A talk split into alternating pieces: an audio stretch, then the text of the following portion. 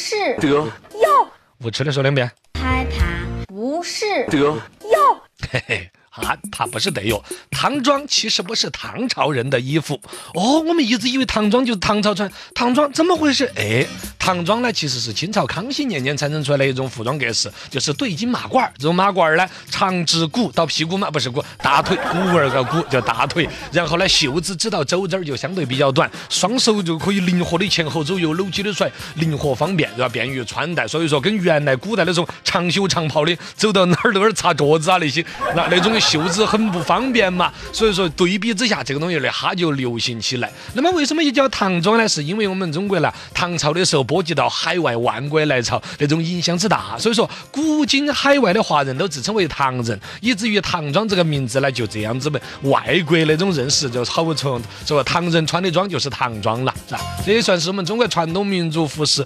特色服饰的一个统称，都可以叫做唐装。害怕不是的哟。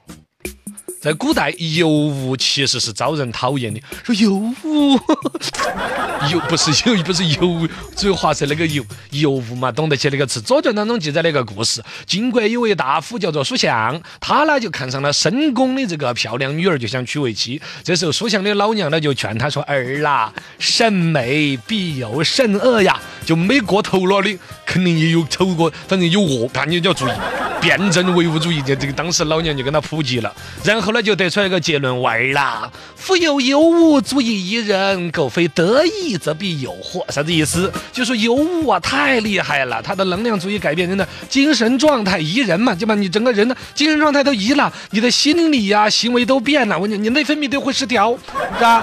如果这个男的是一个有得意的正人君子，那倒还好；如果你不是的话，你根本不可能镇得住这种油污，所以说灾祸跟着就会来，稳到起，稳到你稳不住，你晓得吗？害怕不是的哟。害怕不是，得哟，储蓄的蓄是畜牧的畜，哎，这个说起来也是一个小小的一个由来吧。这两个字跟原来是相通的，就有草字头是储蓄的蓄，没有草字头是畜牧的畜，就是牲畜这个。像最开始意思相通，表示的就是饲养动物的意思。就人类社会的初期呢，嘎，大家都是靠捕猎动物嘛，走走去打野兔儿，是吧？打到野兔儿啦，什么牛啊、羊啊那些回来，说今天咋打了这么多吃不完，哎，就把它蓄养起来。这就是蓄，最开始就带有一定的储备的一个意思，就吃不完的把它放到那儿养到慢慢吃。后来再有了加油的羊啊，比如这儿打到一个野兔儿没有吃，结果它又生了个小兔儿，哎，这个小兔儿一开始就是人类养出来的了。那么后来就把马牛羊猪啊狗啊这些称为六畜嘛，畜这个就是畜牧的畜字同一个字，就有了一定的储备的意思。后来呢，这个要储备的东西儿就出了，哎，发现动物可以储备起，哎，豌豆儿、胡豆儿也可以储备呀，装点儿干粮啊，哦，扩展到植物甚至植物以外的东西就都都有了畜，就加了个草字头，变成这个，采用了蓄养啊、蓄积啦这种意思的表达。什么是豪杰？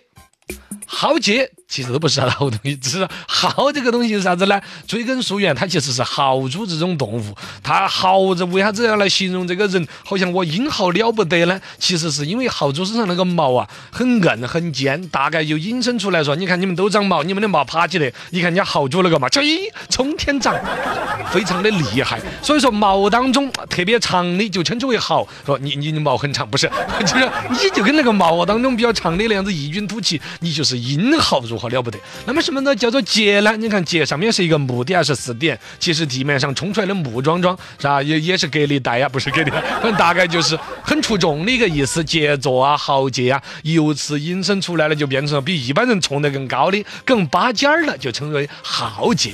苏轼的这个《念奴娇·赤壁怀古》当中嘛，江山如画，一时多少豪杰。